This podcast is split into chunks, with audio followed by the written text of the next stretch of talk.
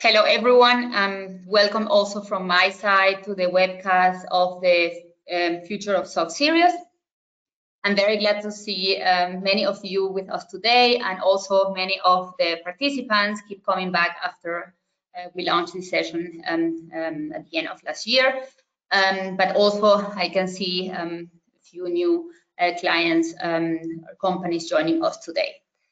For those new participants, we are doing these sessions at least uh, four to five times a year um, to provide you with updates and trends around the SOX landscape. We hold these sessions in the US for the US market, and we replicate these sessions in, in Europe um, as there is um, a large amount of US companies with um, operations um, in Europe, um, but also many European SEC foreign filers. So today, um, we will be sharing the feedback of the SOX survey that KPMG ran this year. And we will be also sharing some of the best practice when implementing and using GRC tool for SOX. Um, I'm very honored um, to run this webinar with, um, with my fellow partner uh, from the US, Sue Kim. Um, you know Sue from um, previous sessions. Um, for the new joiners, um, Sue is our KPMG Global SOX lead. Um, and my name is Luisa Esterhazy. I'm leading the SOX Center of Competence um, at EMA and KPMG Germany, and also the EMA Corporate Compliance Hub. Um, so we will have um, a very small agenda today. Um, Sue will be sharing the highlights from the SOX 2022 survey um, and the material weakness study. And I will be sharing some best practice when implementing a GRC tool that supports your SOX program. So we hope to trigger some thoughts and questions from you during the session today. So I will be happy if you can share those um, during the chat using the chat option. And I will be monitoring the chat um, during the whole session and of course bring them to the discussion. And in case we don't get to answer some of the questions, um, you know that we will come back to you after the session in, in, in, in writing. So um, I will hand it over to Sue. Sue, I'm very happy that you're here with us today. Terrific. Thanks so much, Louisa. I appreciate it. And uh, good morning or good afternoon, everybody. Uh, it's good morning. I'm based in uh, Los Angeles in California. And uh, so, yeah, excited to be back with you today. So, as, uh, as Louisa said, I'm going to start off by talking about some of the, uh, the highlights of our 2022 survey. Um, we surveyed about, about 100, 150 companies um, and uh, it was a pretty uh, lengthy survey. And we did that because uh, we know of all of the questions that people ask us uh, to be able to benchmark your SOX program with that of other companies. So we are uh, we're still finalizing the full survey report, um, hoping that we'll get that out uh, in the next two or three weeks. Uh, and certainly I'll make sure that Louisa uh, sends that to all of you so that you can read the full survey, uh, which has, uh, gosh, I think there were about 50 questions and goes into a whole bunch of detail. But um, what I'm going to talk about today are just some of the trends that we saw. The, the other thing to note is that the last time that we had done a full survey like this was in 2016. Um, and uh, kind of it was our intent to to redo it every four or five years, and then we all know that kind of COVID derailed a lot of our plans. But uh, so you'll see on on the slides here, that's why we have kind of a comparison of 2016 to uh, to 2000 uh, to 2022. So first of all, you know, the first graph you can see around the execution of the SOX program. You know, 2016 uh, in one in in many ways seems like it was just uh, just yesterday, but in other ways, as we reflect on what we were focused on in 2016, it is very different from what we're focused on today. So back in 2016, there was much more of a focus on you know, kind of minimizing the the cost of SOX. Still lots of focus on, you know, how can you test the controls faster and or cheaper. There was a big push to uh, to moving a lot of the testing uh, to lower cost uh, regions. So whether that's uh, using resources in India or the Philippines or uh, you know Poland and so on. But as we think about you know what are the trends that we're seeing today, it really is around uh, around technology. Um, and so as you can see here, you know a lot more people are saying that they're starting to use data analytics procedures. Um, you know, uh, uh, so 66% of, of companies said that they're using data analytics in their SOX program. If you look at the graph on the right hand side, that then um, kind of splits out where people are using data analytics. Um, so I think in terms of risk assessment, this is something that I've been strongly advocating is to really make sure that you're starting to to look at full data sets when you're doing your risk assessment. So whether that is um, whether that's looking at you know kind of balance sheet amounts quarter to quarter, quarter to year end, uh, and looking at those trends, or whether it's looking at uh, transactional data um, and looking for anomalies. And so you know people are starting to run routines. Um, so for example, if you were able to take all of the fixed asset data set, then you could you could look for assets that had never been depreciated, assets that had been over depreciated, assets that have been purchased from the same vendor but got classified differently with a different asset life. So you could run all of those kind of analytics, and if you didn't find anything unusual, then you might decide, like, okay, from a risk assessment perspective, there's not much risk there, and we don't need to do detailed testing. Um, this is one of the things that the external auditors are are doing now is using a lot more data and doing a lot of those analytics. One of our point of views is that as much as I'm speaking to all of you as the owners of the SOX program, ultimately I think that the first line really needs to start doing a lot of these analytics as part of the close so that then as and when the auditors come and ask you questions, you already have gone through and have, uh, have already looked at some of those trends. The same is true um, kind of when you think about sample selection. So, you know, rather than now just taking a random sample of 25, now, you know, auditors are starting to say, well, I'm going to take the 100% data set and I'm going to look for anomalies. So, so for example, if you think about uh, doing revenue testing or doing uh, you know revenue cutoff testing um, or, or e- existence testing around revenue you know rather than picking a random sample and saying you know do we did we get confirmation back from the the customer? Was it definitely delivered? You, you know if you're looking for things like channel stuffing then then you would you would show visually the daily shipments and you you would look um, by location you know uh, month to month you know, quarter to quarter, year to year, and be looking for anomalies uh, and see whether there are certain spikes, uh, and then you know really use that to say either if you're doing it in the first line to say like okay let's go and take a look at some of those unusual activities and make sure that they're valid. Or if you're doing it as a SOX testing function, then you would say like, okay, I'm going to take a stratified sample and I'm going to take some of those items that look unusual. And so, you know, I think that this is an evolution. Um, you know, I feel like the numbers here, where people are saying that they're um, the number of people where they're saying that they're using data analytics in, in each of these phases risk assessment, sample selection, control testing. Um, I think this is good to see. I feel like this is probably um, a little more people were a little more generous than than perhaps I, I would have expected in terms of saying that they're using this. I, I feel like they're using using it maybe on a on a couple of controls or a couple of instances. It's not like everybody has really adopted this and got this both into the first line and in the SOX testing. But the reality is that people are starting to move down that path. So, so going back to the the uh, the left hand graph, So we talked about data analytics.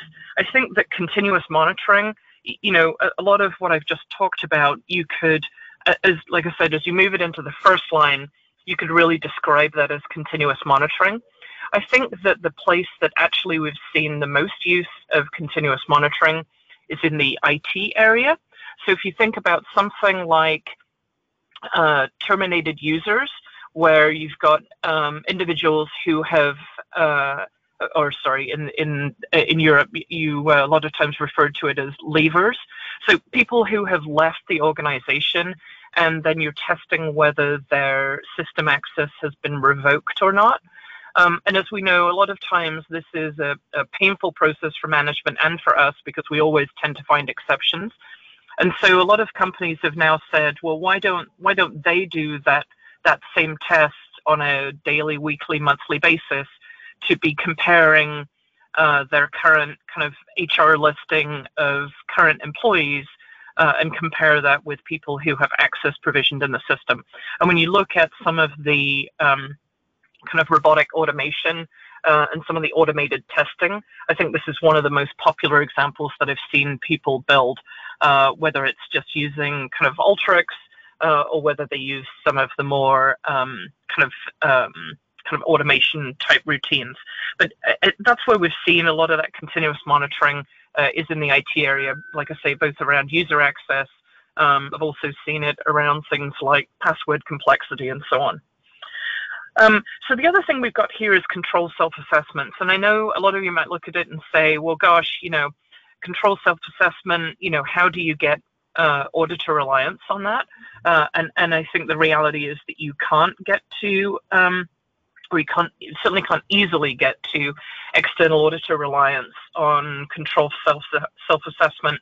But a lot of companies are using this self-assessment either if they're saying, well, my primary focus shouldn't be on external auditor reliance. And so, you know, I'm using this, like, I find it particularly where you've got um, companies that have a lot of, uh, of disparate locations uh, and or have a lot of locations that are perhaps too small to be in scope, but you still want to get a sense of are the control environments working there. So I, I do think that there is a place for self-assessment, and I think that it's something that um, that for a while there kind of got sidelined because there was a view from external auditors that it couldn't be relied upon. And I think now people are realizing, well, gosh, maybe I really should be focused much more on um, on getting comfort for management, not just purely focused on the external auditor. Um, and then the fi final piece around automation of bots or scripts. Um, I think that goes back to what I was talking about in terms of the continuous monitoring.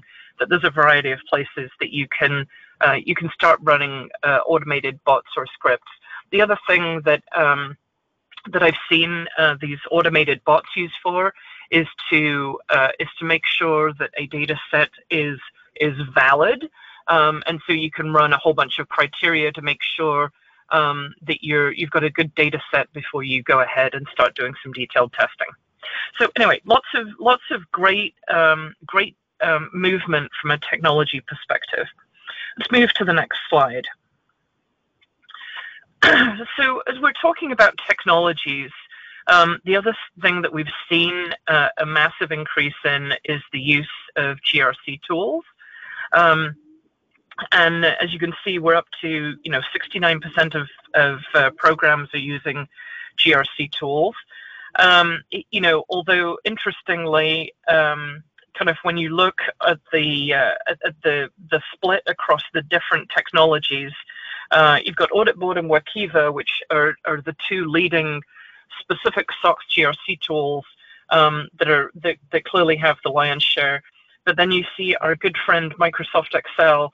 Everybody still loves Microsoft Excel, uh, and so that still does get used in a number of, uh, of situations. But um, you know, I definitely feel like the benefits of a GRC tool um, uh, are very good in terms of driving uh, driving efficiency, both on uh, on the part of the uh, of the auditor as well as part on the part of the control owners. Um, so in the instances where uh, where I've implemented it, we definitely have seen um, kind of time savings uh, on both sides. If you think about um, kind of, you know, and I'll talk about this when we start talking about number of hours to test a control. If you think about when we're talking about those those metrics and we're saying, oh, you know, it takes 16 hours, 12 hours, whatever number you come up with to test a control, the reality is that it doesn't actually take that long. If you actually had all of the audit evidence um, and it was clear and you could understand what was going on, um, then, you know, how long would it take? Maybe two or three hours?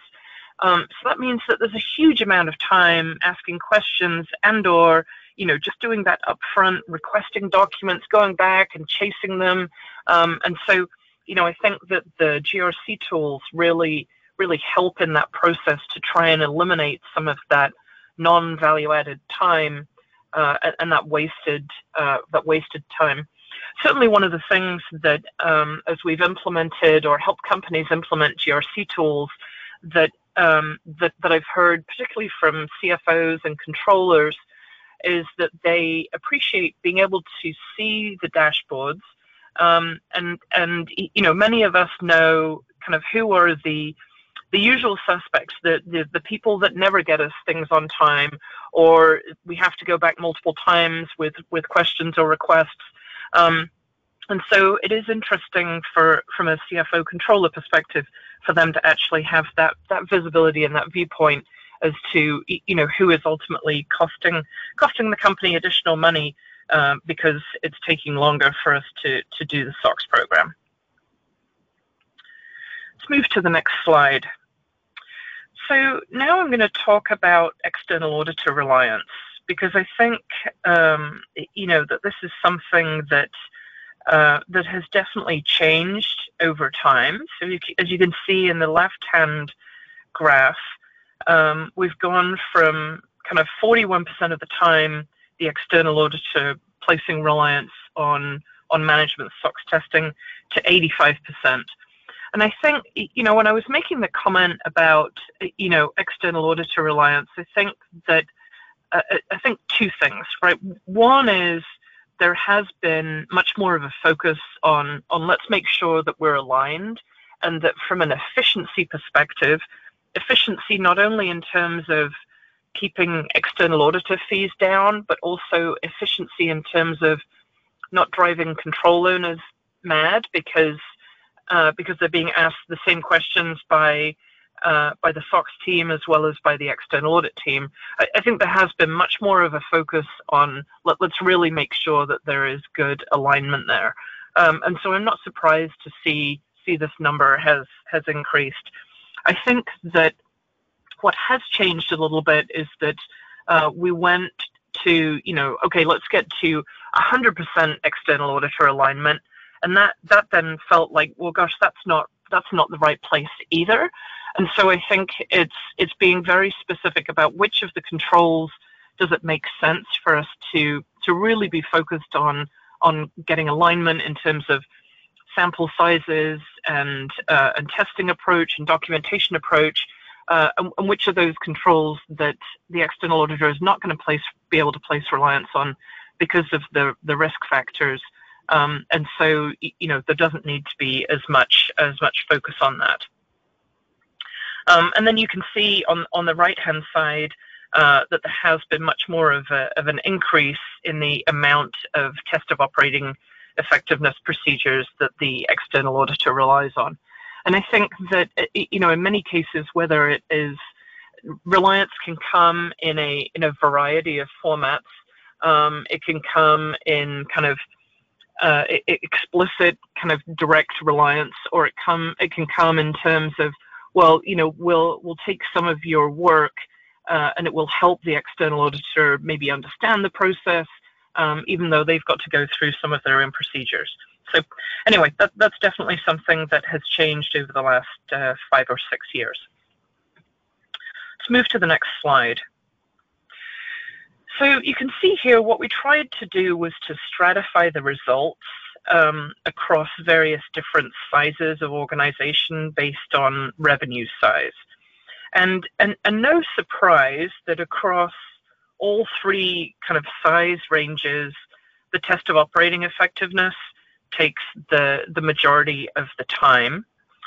But equally, um, you know, it is good to see that the um, kind of performing walkthroughs or the test of design or the, the kind of risk assessment uh, process uh, that's all kind of embedded in that performing walk- walkthroughs, that that is, is now a substantial number. And that's something that um, you probably have heard me talking about. Certainly the PCAOB has been focused on, you know, really make sure that you don't just jump into the test of operating effectiveness and uh, and start testing. Really make sure that you spend some time up front, really saying, have we identified all of the risks, both at an entity level and at a process level?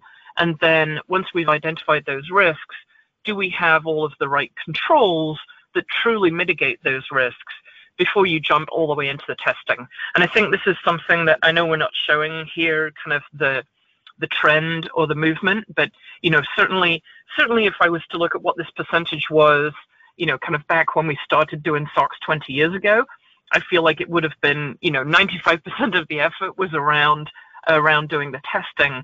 And now, as you can see, there has been uh, much more of a movement to say, okay, let's make sure that we're spending the time on um, on doing the walkthroughs, really thinking through the risk assessment, making sure we understand the process flows, uh, and so on. You can see that, you know, kind of for the smaller size organizations, kind of those, all those quote other activities take take up a larger percentage. Uh, and I think that's something that we all know that um, that that uh, for, for, those of you that are with very large organizations, you probably think uh, gosh, wouldn't it be so much easier if I was at a smaller organization?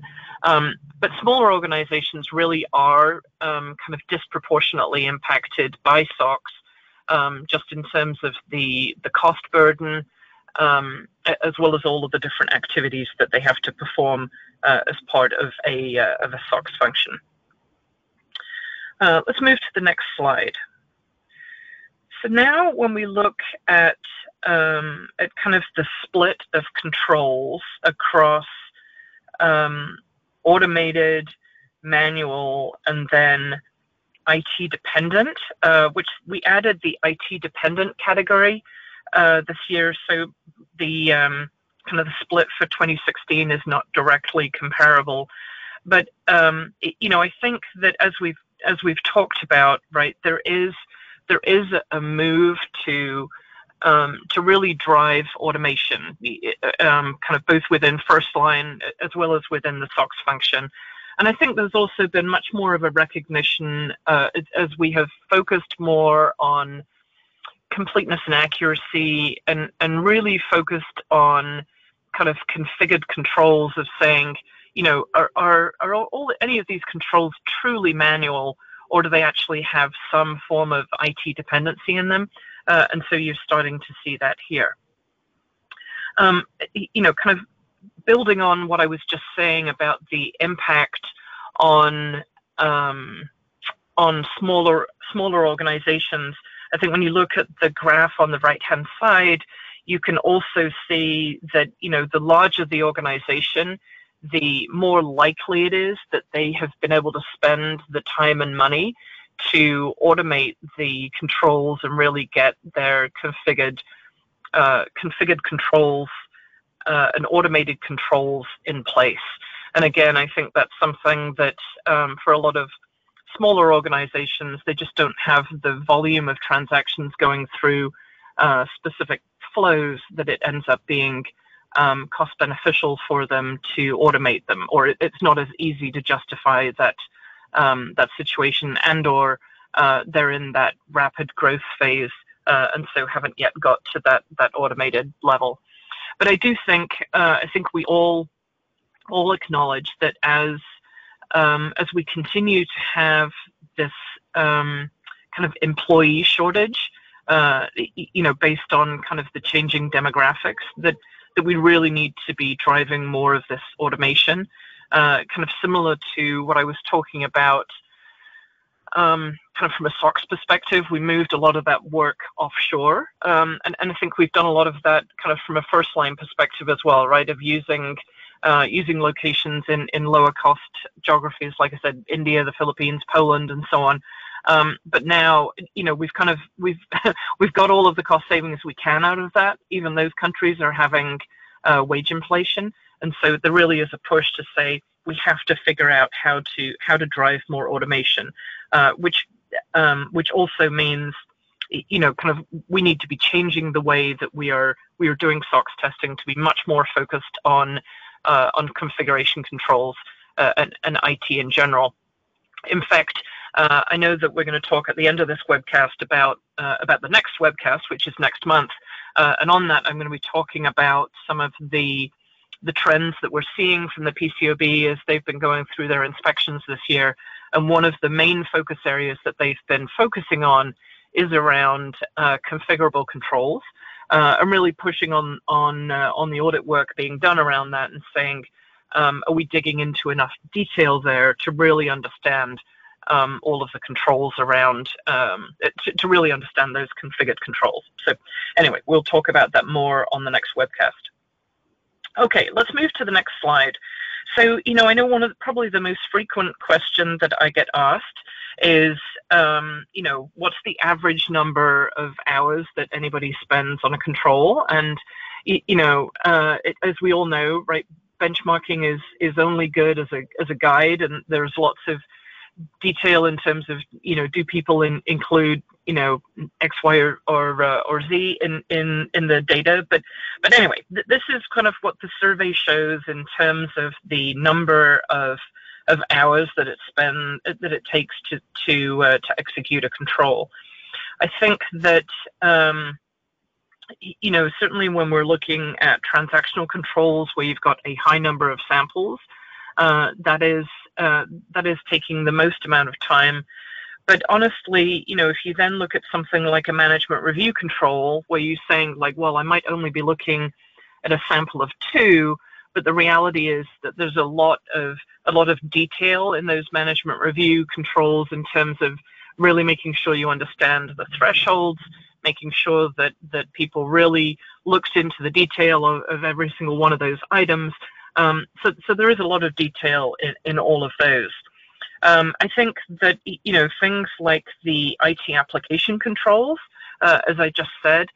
Um, you know, I think historically we might have expected that number to be lower, but again, as there's been increased focus on this area of saying, you know, have you really have you really understood the the configuration of that control?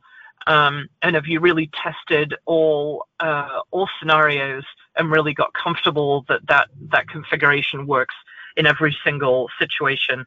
Um, we're we're seeing that the number of hours there um, has increased. Okay, let's move to the next slide. Um, so you know, it, it, like I was saying, you know, it, it's interesting because 2016 doesn't seem that long ago, and yet when I look at this list of what were some of the things that we were focused on, kind of from a risk assessment factor um, perspective, uh, back then versus now, it feels like um, you know some of them are the same, uh, but but there's a lot of kind of new things. So, you know, if I focus on the list from 2022. Um, so certainly kind of the biggest uh, the biggest thing that I feel like all SOX auditors are dealing with is uh, system implementations and, and process reengineering. So as we know, kind of COVID was the big accelerator in terms of um, in terms of uh, of people really investing in workflows and automation and realizing that you know gosh we've really got to make sure we've got good technology there I think at the same time we were already in the midst of our migration to cloud. So whether that's uh, SAP uh, S4 HANA or whether that's moving to Oracle Cloud or moving to many of the other cloud solutions. Um, but pretty much like every organization um, is going through some kind of technology change. And when I when I talk later on about the um, about the material weakness studies, then I'll talk more about kind of the impact of technology. But uh, no surprise that that is, um, oh, sorry, technology implementations. So no surprise that that one is at the top here.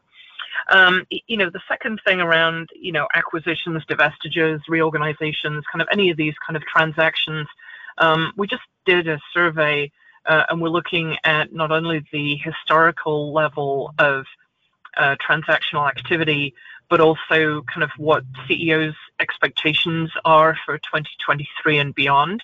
Uh, and it's clear that we've been in this um, in this period of, of incredibly high activity from an acquisition, uh, or yeah, from a, a, deal perspective, I should say.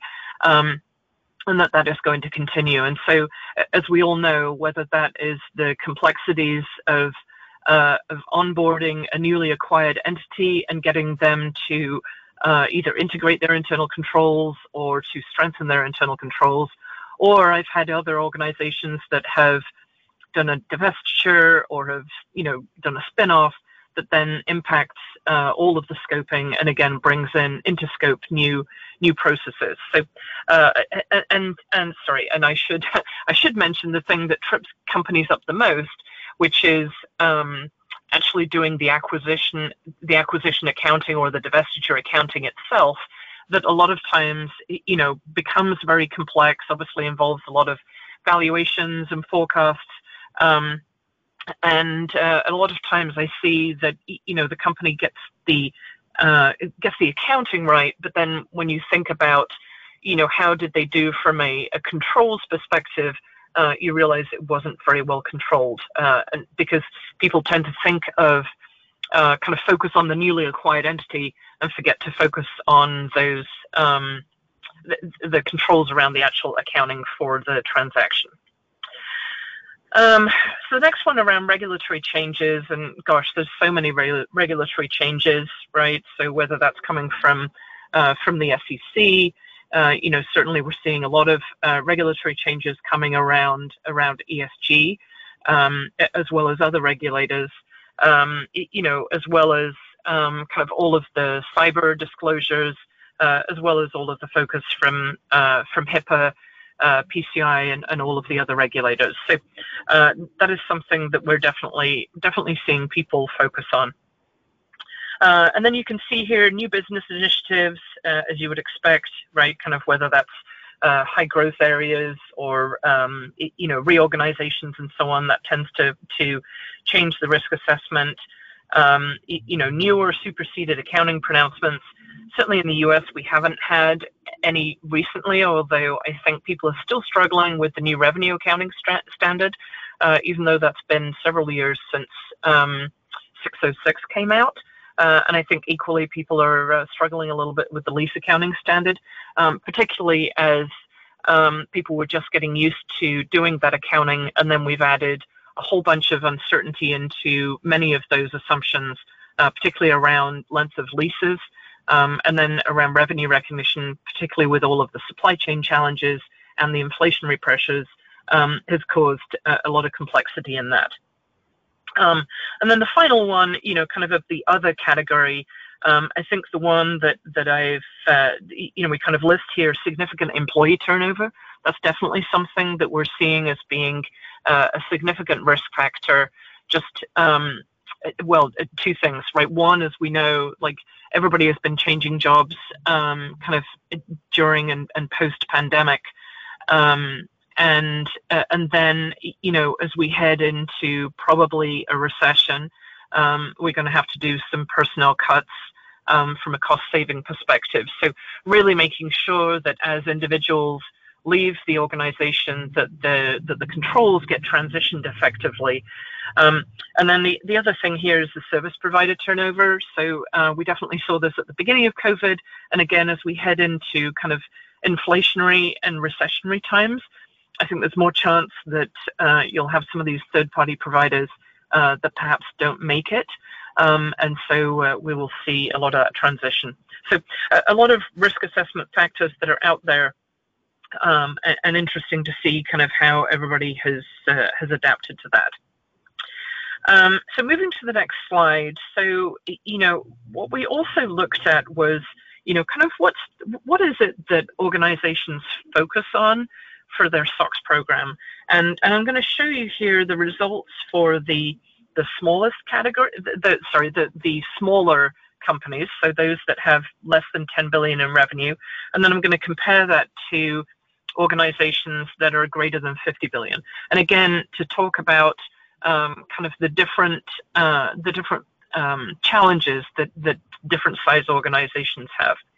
So as you can see here, for these for the companies that are in the smaller revenue category, they're really focused on improving quality of control evidence. So again, many of these organizations within this category, you've got um, companies that are in high growth mode, um, and, um, and, and many of them also are relatively new at being public. So again, they're still going through that transition into this kind of from uh, from private to public. Um, and then you know at, at, this at this space as well is where um, that alignment with the external auditor is really important from a uh, you know kind of focus on uh, fees. So you can see that as communication with the external auditor as well as increasing the external auditor reliance. So I'm not going to go through each and every one of these. Uh, again, we'll be sharing the slides so you can take a look at that. But let's move to the next slide that then shows the same data, but for companies that are greater than 50 billion, right? And so you see the first item is communication with management.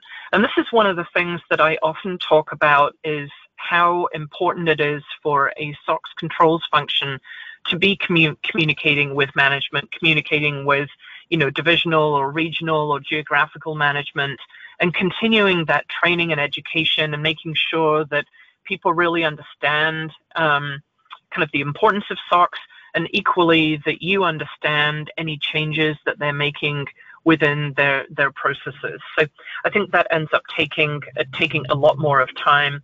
Uh, and and then the second one is reducing the in-scope control count. So you know I feel like saying control rationalization that that feels like a, a term that we used um, you know six or seven years ago. I think now we're much more focused on control optimization. So not just um, kind of removing controls, but saying, you know, how can we advise the organization as to how they can enhance and or automate their first line controls, um, and then, you know, also how can we how can we align processes so that rather than having multiple different ways that a process works, you really drive to that common control. So, um, you know, really focusing on that as well as for the a lot of these larger organizations, um, you know, are continuously doing acquisitions, and so as you bring those uh, those those organizations in, again, really um, uh, integrating the back office so that you can you don't end up with kind of an ever increasing number of controls. So I thought that was really interesting, the survey results, to be able to see kind of how the how the results differ across different sizes. Um, so last couple of, uh, of slides here. So let's move to the next slide. Um, so what we tried to do here was to show kind of what are the what are the different areas that people focus their time on, or where do they spend their time. Uh, interestingly, you can see kind of improving the quality of control evidence uh, was far by far the largest uh, area. I certainly think that's something that, gosh, if we could if we could figure out how to fix that, that would make all of our lives so much easier. Um, we also attempted to kind of stratify it by by industry, um, and so depending on which industry you sit in, uh, I'll let you take a look at that um, and decide uh, if you feel like that um, uh, that really aligns with your uh, your experience. Um, okay, and then the final slide here on audit committee communication. And this is something that, again, I, I have a lot of people ask me about audit committee communication and what needs to be communicated to the audit committee. And, and again, I think, um, you know, if we were to stratify this by size of company, I think that the smaller companies, um, the audit committee ends up getting into a lot more of the detail. Uh, and again, a lot of times that's because they're still relatively new at being public or are in that transition when the audit committee needs to be really focused on um, on kind of the readiness and so on. Um, but um, you know, and it, as I look at the results, you know, I really think that uh, so, so this is what people actually disclose, right? Um, as opposed to kind of best practice, I think, is really to be focused on, you know, are there any themes or trends, right? So in terms of, you know, is is management, is the company overall taking SOX seriously? Is there a good, you know, culture and tone?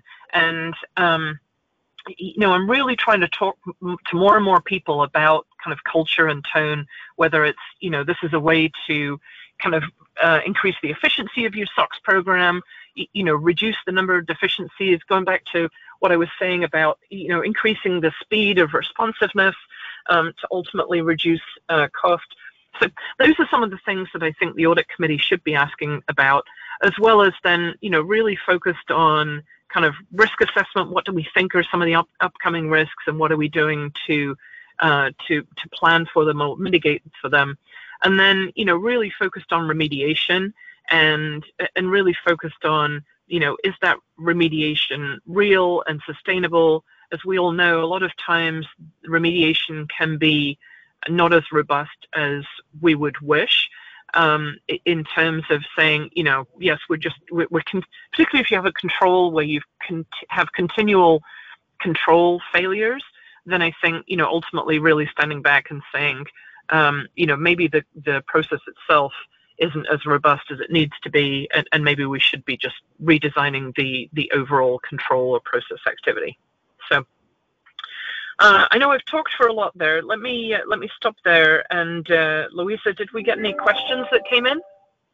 Yes, thank you very much, Sue. That was that was very interesting, and I could see a lot of similarities also to what we've seen in the European market.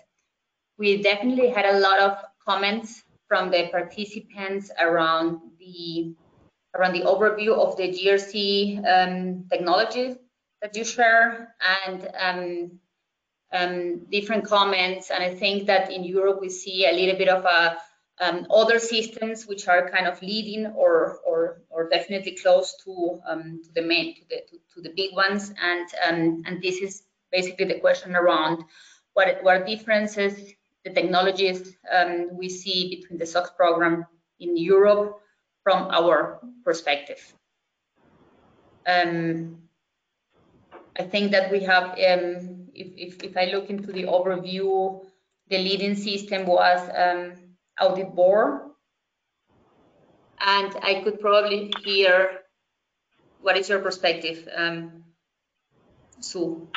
Yeah, so I think, uh, so I think, you know, it, it, GRC systems have gone through an interesting evolution. And so I think that, you know, historically companies were trying to implement a GRC system that worked for everybody, right? So something like a like an Archer, uh, you know, something that that would would cut across all compliance functions. And I think what many organizations realized was that then, you know, that was good in terms of having a central issue management system, but um, but none of those GRC tools really fit everybody's needs. And that's where I think that SOX and Workiva uh, have brought a very specific SOX tool um, specifically to, to, to do SOX, to be able to to create the work papers, to do the review, um, which has really driven the efficiency, like I said, of like the of, of management SOX testing function, uh, driven efficiency from control owners. It's much easier for them to go to a dashboard than trying to to sift through a whole bunch of emails um, and, and, has actually made it easier for the external auditors as well.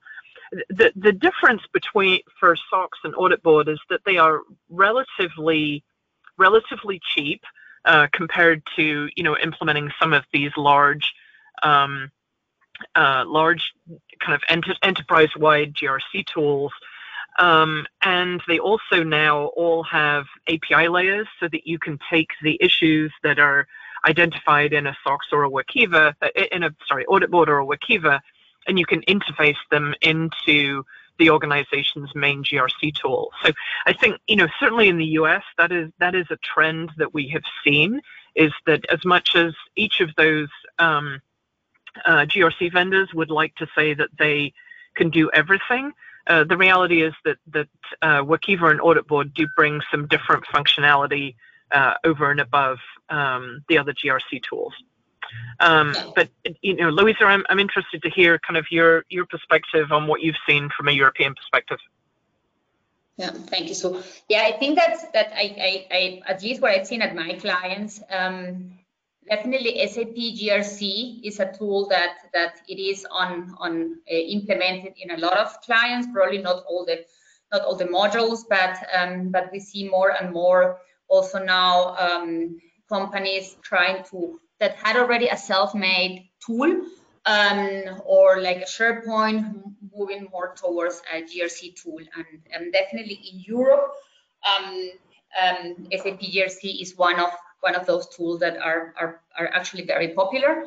Um, I, I have to say I, I, I agree that depends, um, and we will see that um, when I share one of the um, one of the one of the best practice, you know, things that you need to consider.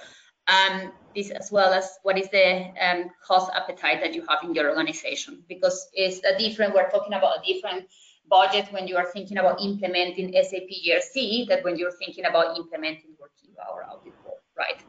So, um, and I guess in Europe, probably because you also have um, different requirements um, around compliance, about around risk management. So the companies are looking not only for a solution that covers your SOX part, but also like an integrated solution across your corporate governance systems. And I think that's what um, that's what um, SAP GRC offers quite nicely. Um, another um, question that we had um, here so was around the um, increase of hours for the TOE per control. Is that, from your perspective, due to the high documentation requirements by the regulators, or is that any other reason, underlying reason for that? Yeah, I mean, I think that the regulators have continued to push um, in terms of the level of detail that they want you to test controls, right? I think back to how we did it when we first started SOX, and you could uh, you could test a control in 30 minutes or an hour, right? But back then we were just looking for a signature and moving on. Whereas I think now, like I was saying, you know, whether you're whether you're going through a whole bunch of uh, of samples um, you know, even with the samples, you've got to get comfortable that, that you had good completeness and accuracy around the entire population before you pick your sample, before you get into that. Um, and then, you know, whether you're testing more of a management review control, then then obviously that has that has its own completeness and accuracy of what are the what's the data or, or reports that you're relying on, as well as then looking to see, you know, what did uh, what did management do to, to really um, understand any of those uh, variances uh, within the precision tolerance that they set? So, um, yes, I, I, think I think we, we continue to see the the uh, the regulator continuing to ask more and more questions and, uh, and requiring us to get into more detail. Yep. Thank you, Sue.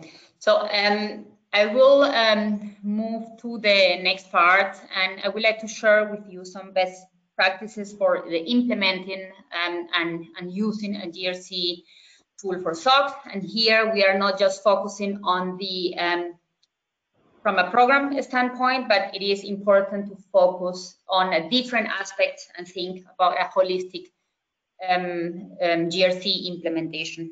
Um, so you need to think about um, the program um, that you want to tackle, the SOX program, the people that are involved, um, the processes, and of course the technologies and the data, which is extremely important.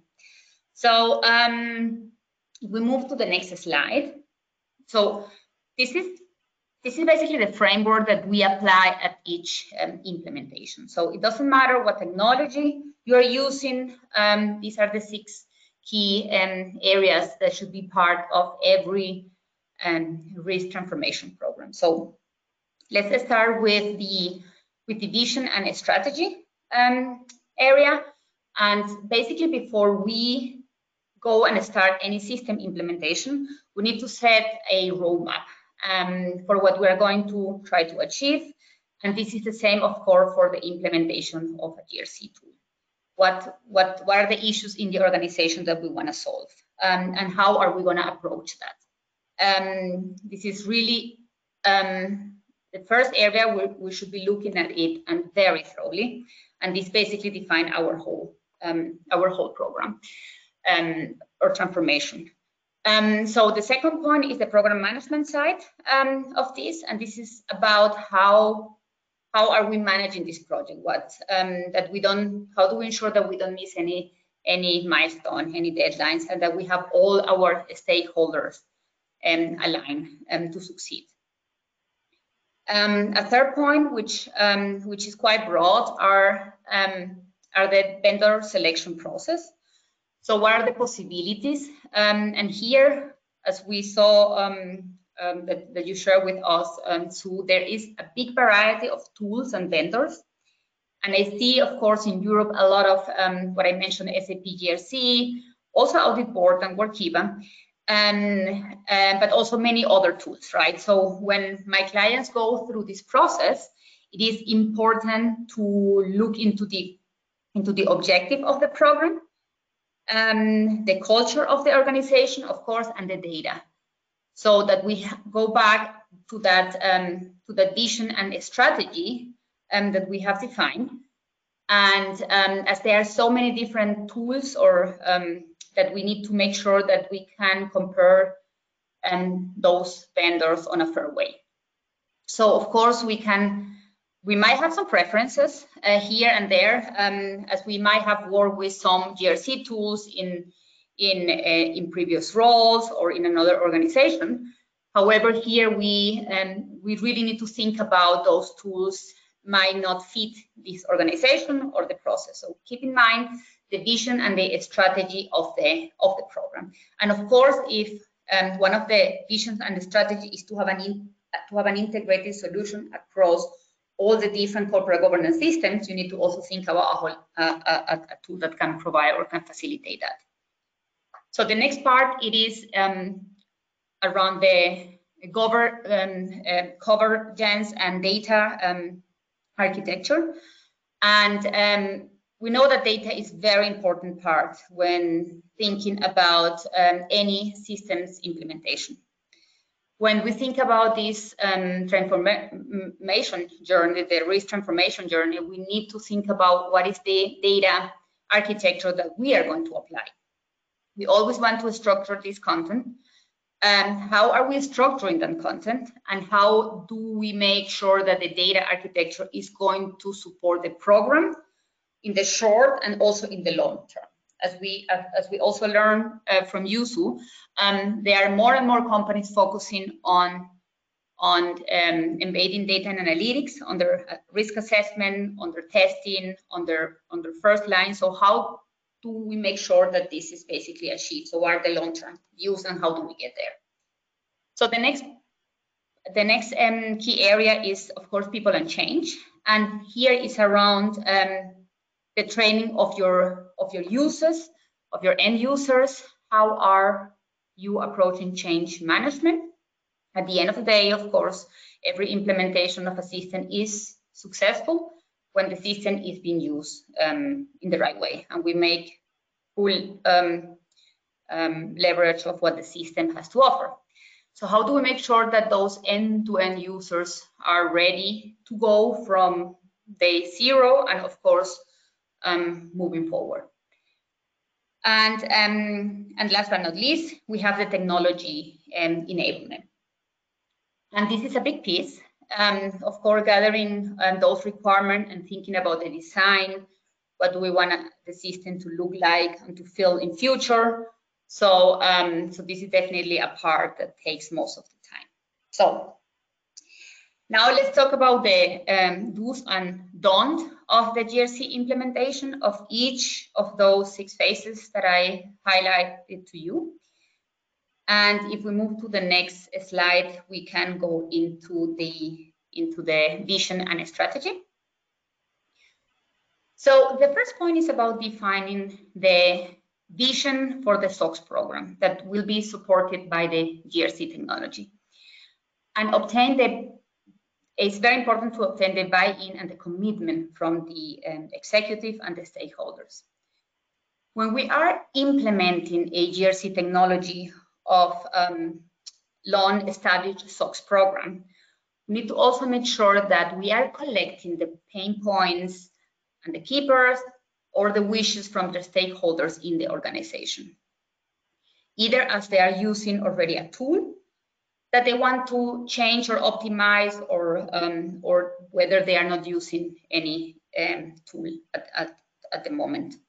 So just make sure that you don't miss anyone um, of your executive and stakeholders that have an impact on your SOX program. And also make sure that top management, process owners, as well as um, internal audit is involved.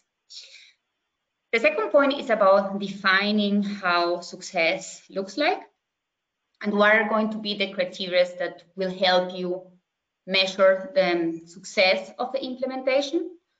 Um, what are those guiding principles? For example, the number of users trained on the tool.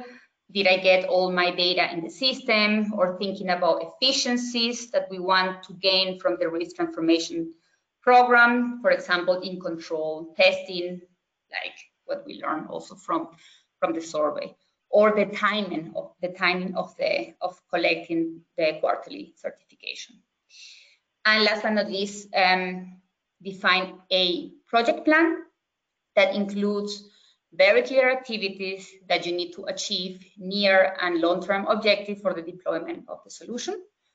And it's also important to share these um, project plans with your um, executive and with the stakeholders, and not only together buy-in, but also together commitment of their team, um, which will be the key for success of the program. We all know that when we embrace in a risk transformation program or any um, uh, change um, within the organization, we will need to um, support and commit and get the commitment of the organization also through very busy and tough times. So here it's very important that we um, create a plan and also communicate that project plan transparently and timely. So very shortly on the on the pitfalls. And so it's basically the opposite as what I just um, explained. So forgetting to involve your executive stakeholders in the vision um, uh, of the SOX um, program, defining the criteria and guiding principles to measure success of the implementation and not defining the key um, activities and sequences of activities necessary to achieve that vision um, that you define. So if we move to the next um, slide, please. So we have project management. So here is how are we going to structure this transformation journey? Some might think that this is this is basic, especially when you are used to manage large um, projects, but um, you will be surprised that many times I have seen issues around this area which have a negative impact um, in the success um, of the implementation. So here, um, what we have what we have seen as a key for success in the implementation are around defining um, and document a, a governance um, structure that, are, that align um, stakeholders and define clear roles, responsibilities, as well as accountabilities. Who's taking which decisions, um, how are the issues being resolved, and in certain situations escalated. So what is the what is the path to do so? And also regular communication again is key. And make sure that you have all the stakeholders informed timely of the issues um, that they are need to be aware of. And also when you need to collect feedback, make sure they get all the information that they need to provide that feedback on an efficient way. Um, that you have defined um, also meeting ca cadence, um, how are how are um, you communicating with um, the key stakeholders, you know, if it's a quarterly or if it's a monthly communication with the steering committee. So um, there are also those um, meetings have an agenda, of course, so they're very efficiently run and they're all documented and the minutes are being kept. So um, also how are you communicating with your end users, which um, which takes me to the next point, um, which is also to identifying and assigning tasks to, um, to um, stakeholders that will help you um, to effectively and transparently monitor the progress, the dependency, and the risk. So, for example, setting a RACI chart. And here, last but not least, um, establishing a change management process to effectively manage the stakeholder expectations. So set a project management office. This, this helps a lot. And whether this is something that you do internally or whether this is something that you that you get support from from from externals, this is something that it is very important uh, for the success of the program. So if we move to the next slide, please. The next phase it is around vendor selection. So um, this is a very important step. And as I mentioned on the overview, there is a large variety of the vendors and technologies. Um, and even some of those technologies have um, quite a lot of common features. So they are aligned um, to the phases of a SOX program, uh, but however, those features can be different. So here I would suggest that even you might have experience with one or um, vendor or technology from previous um, from previous work, don't narrow yourself to that only vendor. Here it's important to look into that vision and strategy that you define at the beginning of the program and think about the current needs or problems that you want to solve and also the future needs of your organization. So obviously, if you think about um, increasing the level of data and analytics or drive automation, so keep that in mind. How do you are going to achieve that, um, and how can this um, GRC solution can help you with with that with that long-term goal. And the second point around vendor selection is to make sure that you take enough time to document the business requirements um, that of course al al align to your um, to your future needs um, of the program. So collect all the input from the key stakeholders, their likes, their Uh, probably keepers from the technologies that they're currently using, and their wishes, um, align with the SOX um, methodology that you have in place, and create a catalog of technical procedures and also cost requirements. This is a big, actually a big driver, the cost, the cost element, as I mentioned at the beginning. So when you define those um, high-level business requirements, you should include them in a request for proposal in an RFP that goes to your vendor. And this will, on the other hand, also help your vendors to tailor their demos to the organization. This will also help you when participating on those demo sessions to make them more efficient and that also you don't lose time on areas which are not interested for your organization. So make sure that you take the time to participate in detailed demos of potential technologies and um, in preparation um, for those sessions, uh, come up with a list of questions and request functionalities that um, you want to see. So an advice um, that I that I would, would give you is not to save time on this uh, on this step and also involve people from business like your SOX leader or team members and sometimes even um, end user if possible. This will also help you to get their buy-in and to make them feel that they are kept part of the decision-making process. Also arrange um, a debrief session after every demo with your colleagues who participated in the process, and this can also help you um, redefine those questions and functionalities that you want to see and ask from um, to see from the from the following vendors. And last but not least, around the vendor selection process, um, evaluate the vendors uh, fairly, of course, and based on the defined criteria. This will help you to reduce these bias components that you might have for some vendors, but also help making your decision based on facts and not hypothetical um, assumptions. So if we move to the to the next slide about convergence and data architecture. So here we come to one of the most important areas of the GRC technology implementation program.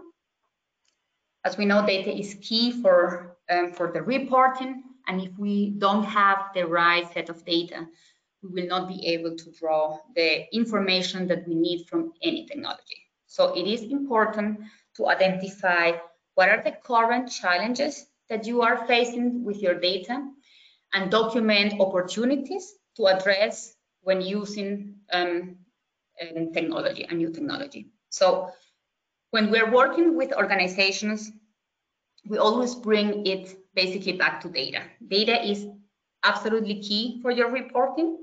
If you're not able to draw a report uh, from, from the system or you cannot also articulate how um, what you need a report on um, the basis of the data available, then we have a we have a bigger problem than the system itself.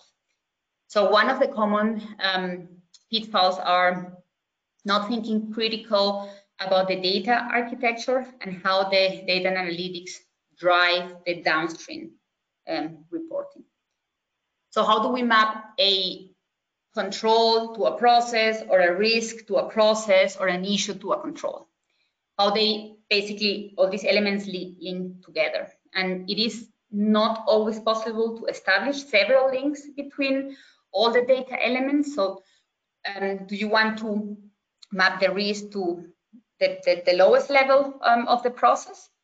Um, and of course, this might be different from organization to organization. So it is important to sit down um, with individuals that you need um, that need the report and will use the report to understand basically what they need and if you have the right the right architecture, the right data to to, to um, provide that um, insight. So another point that is important when looking into the data architecture is also thinking about plans for increasing or driving data analytics through the SOX program.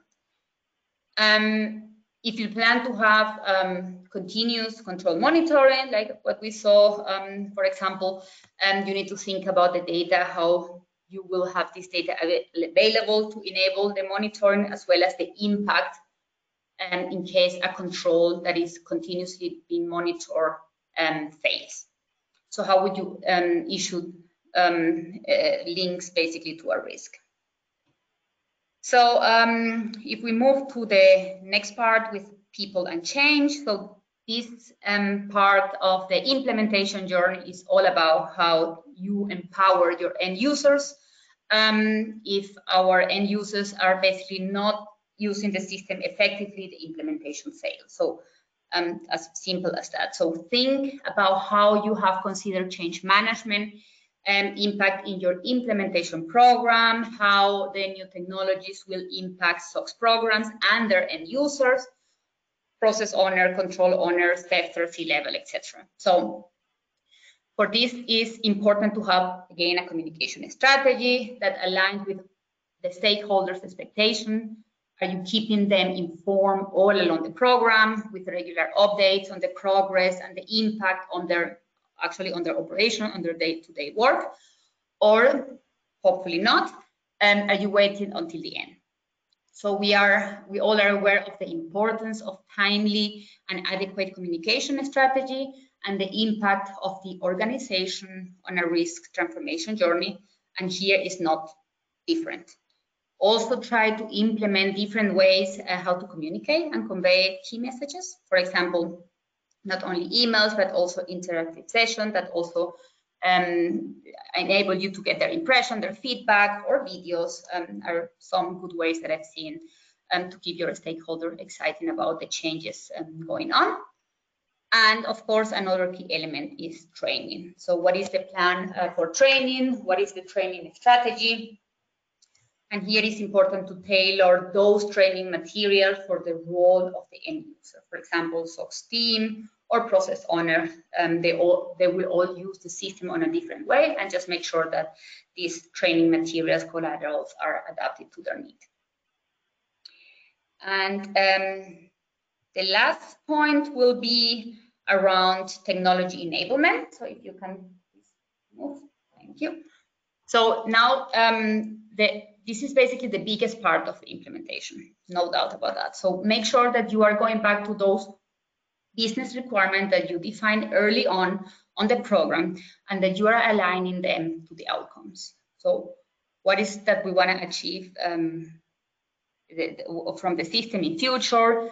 If we want to, again, um, go more towards data and analytics or continuous control monitoring, what are the steps to get there? And what are the business requirements today um, to make this um, a reality uh, in, in, in, future, to, so tomorrow. So here again, it comes to the importance of data architecture. And if we don't have the data to achieve our targets, our end targets, when we need to think about how we get there and how um, probably we need to clean the data, data cleansing, or because the system can only give us um, qualitative results um, when we have qualitative data injected into the system. So here you need to make sure that the collected data is complete and accurate, of course, prior to the migration. And the last and definitely most important point is having a user acceptance strategy and exit criteria. You should not cut corners in this process and please make sure that you develop detailed user acceptance testing procedures that align um, with and validate your business requirements and also that you take enough time to execute them and document issues identified and of course take enough time to resolve them. So with this, um, I will pass it on to Sue for the material weakness um, and service results. Terrific, thanks so much. So um, so yeah, so I'm going to move on to our material weakness studies. So um, we do we do two studies every year. So one is looking at those companies that are newly public, um, and uh, another one we do um, for all companies out there. Um, and so uh, I believe that actually this full report is going to be published this week. And again, I'll make sure that I uh, send that to Louisa so that she can uh, she can send it out to all of you. So this again is one of the questions that I get asked all the time is kind of what are we seeing in terms of trends from a material weakness perspective and so um, so here on this first slide uh, you can see the percentage of uh, of material weaknesses that were disclosed um, over the last five years. So we did have a bit of an, an anomaly last year where the, number did decrease in FY20. Um, so, um, okay, just to, level set everybody, right? So, um, we're currently in FY22. So, this is the, the information for, for companies that had a fiscal year ended in 21, fiscal year ended in 20. Um, so that's why we're, we're always looking kind of a little bit backwards.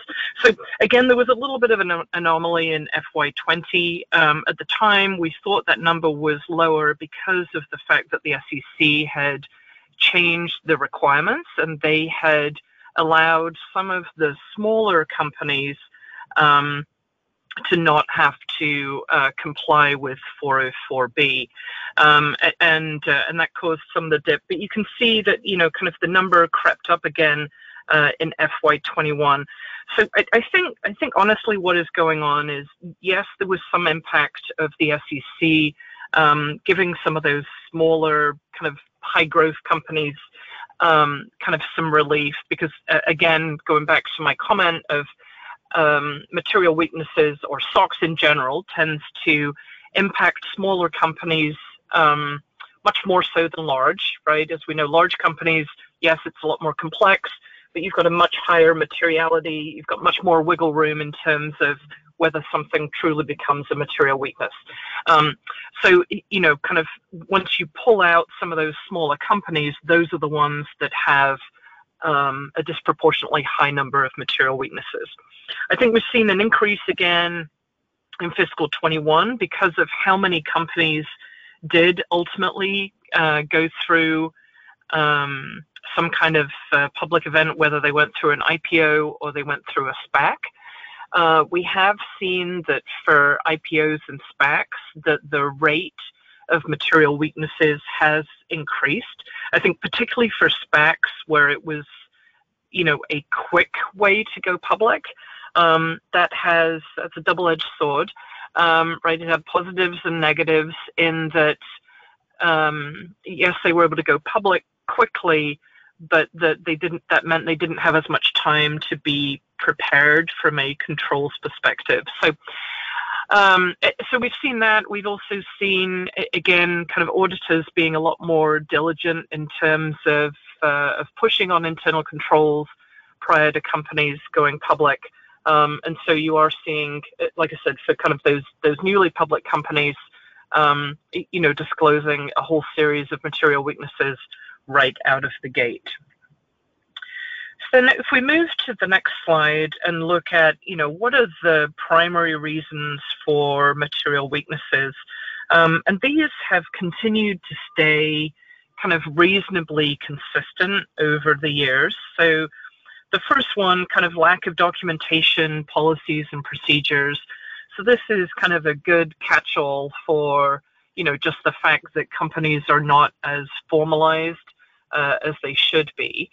Um, you know where this has even more applicability is that as you look at the SEC's draft climate proposal, where they're um, certainly the the draft says that you will be disclosing ESG data in the F pages. One of the biggest things that we see as we look at companies' ESG processes is that they don't have that same level of formalization around have you really defined you know a policy around how you're going to measure all of these metrics and how do you make sure that they're consistently calculated across different locations. So, you know, I, I think that, um, you know, I know that the climate, that the SEC's climate disclosure was supposed to have been out, published in uh, October. Um, you know, I think they received a whole bunch of comments um, which is always very time consuming for them to go through. And so, my personal opinion is that we likely won't see that final rule until um, until early next year. But uh, but even so, right? I think there's going to be more and more focus on on this ESG data, whether it's included in the F pages or whether it's um, just elsewhere within the 10K or the 10Q. Uh, and auditors are going to be asking a lot more questions about um, kind of this documentation policies and procedures, um, n- not only around financial reporting, but also around other information. Uh, so the second category here is a lacking of, lack of accounting resources and expertise. Um, so again, this one typically we see with newly public companies um, or newly acquired um, kind of material uh, subsidiaries or locations is where they just say, gosh, you just don't have enough people who've either got the right level of accounting expertise or qualifications, don't have that expertise or experience working with public companies, um, and or don't have that experience with internal controls. You know, one of the other things I'm actually dealing with a couple of uh, companies right now where they would say to me like, "Oh, you know, we've we've done SOX before," you know, or I've had people say to me like, "Oh, I did SOX back back in 2004, 2005," right? And uh, as we've been talking about, right, SOX has evolved even over the last five years. Uh, certainly, let alone the last 20 years. So, th- this is a lot of times where um, just th- there ends up being kind of multiple issues uh, that result in the auditor giving uh, a material weakness around this kind of this broad brush lack of accounting resources. Uh, the next one uh, around IT software security and access. So I've talked about this one a little bit, right, in terms of um, you know, kind of the the the transition in technology, the move to cloud, the the continued digitization of processes, um, and so th- there is a lot of activity, and so uh, unless you've got a really well controlled um, program, then a lot of times this ends up tripping tripping companies up. The the other thing is that the external auditors are bringing much more sophisticated tools to the external audit. And one of the areas that we're seeing this is specifically in the area of user access uh, where they're they're bringing much more sophisticated tools to be able to analyze everybody's access within within an ERP system, whereas um, historically as part of a SOX program, you might have said, well, I'm going to identify the major conflicts and then I'm going to make sure that people don't have that conflicting access. We're now seeing, again, much more um, kind of robust evaluation. So our recommendation is for companies to really start thinking about how how they can be having kind of a more holistic view of segregation of duties. And then, it, you know, also this is something that a lot of times we see kind of those smaller, newly public companies kind of get tripped up, uh, up on this um, just because um, a lot of times they just don't have the manpower to have appropriately segregated everything.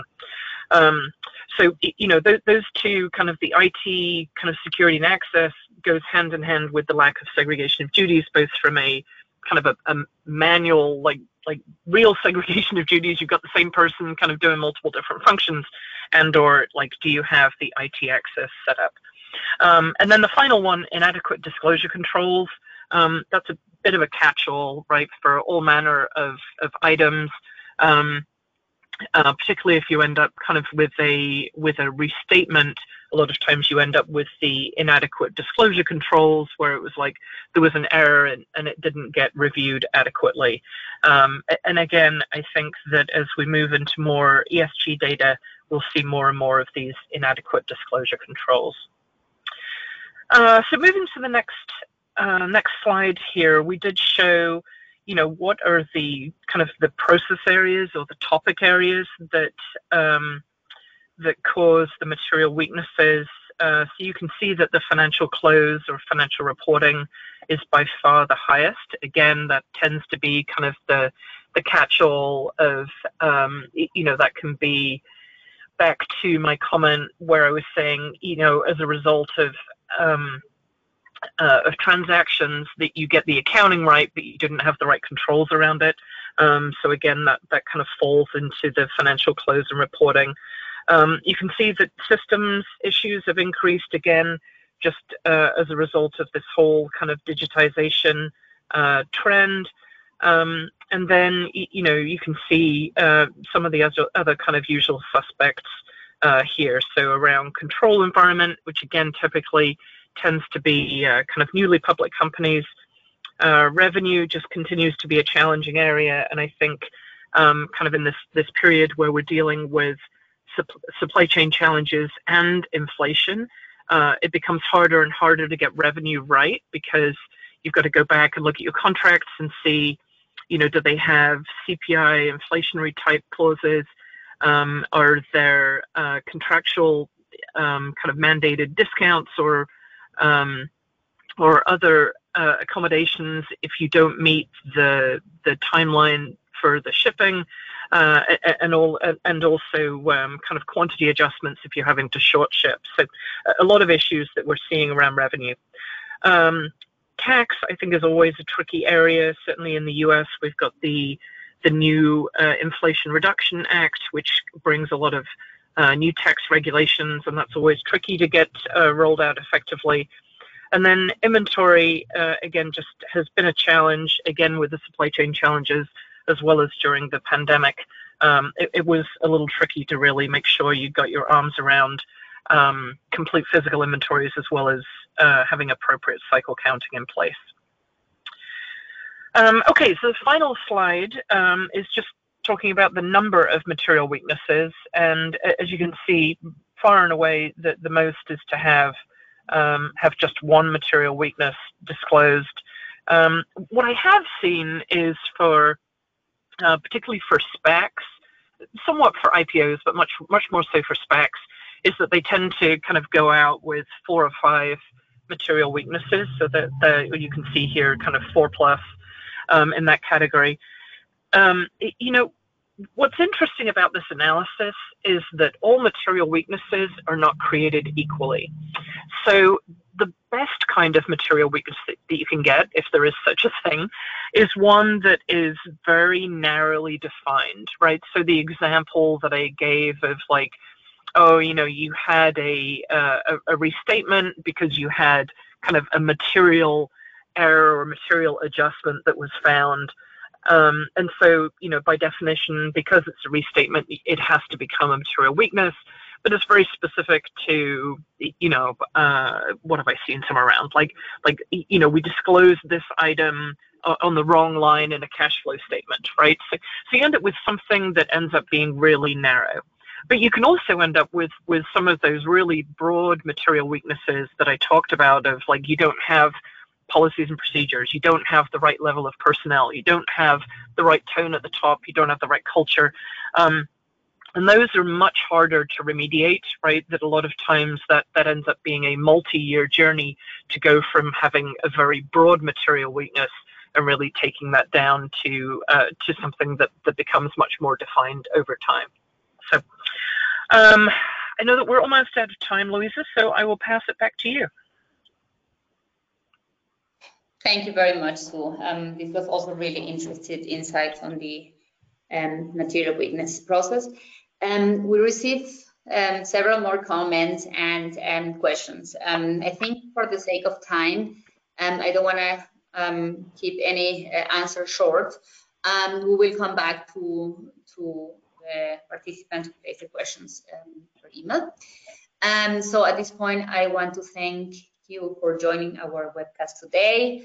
Thank you, Sue for um, for waking up so early to be with us today, and it's always a, a, an honor um, to hold this um, this uh, webcast with you. And um, I'm very looking forward to seeing you all um, back in our next uh, webcast in about a month on December 12th, um, where we are going to talk about the PCAOB trends and the SOX uh, hot topics. So um, with that, I wish you all a nice um, week ahead and um, hope to stay in touch and um, have a nice evening.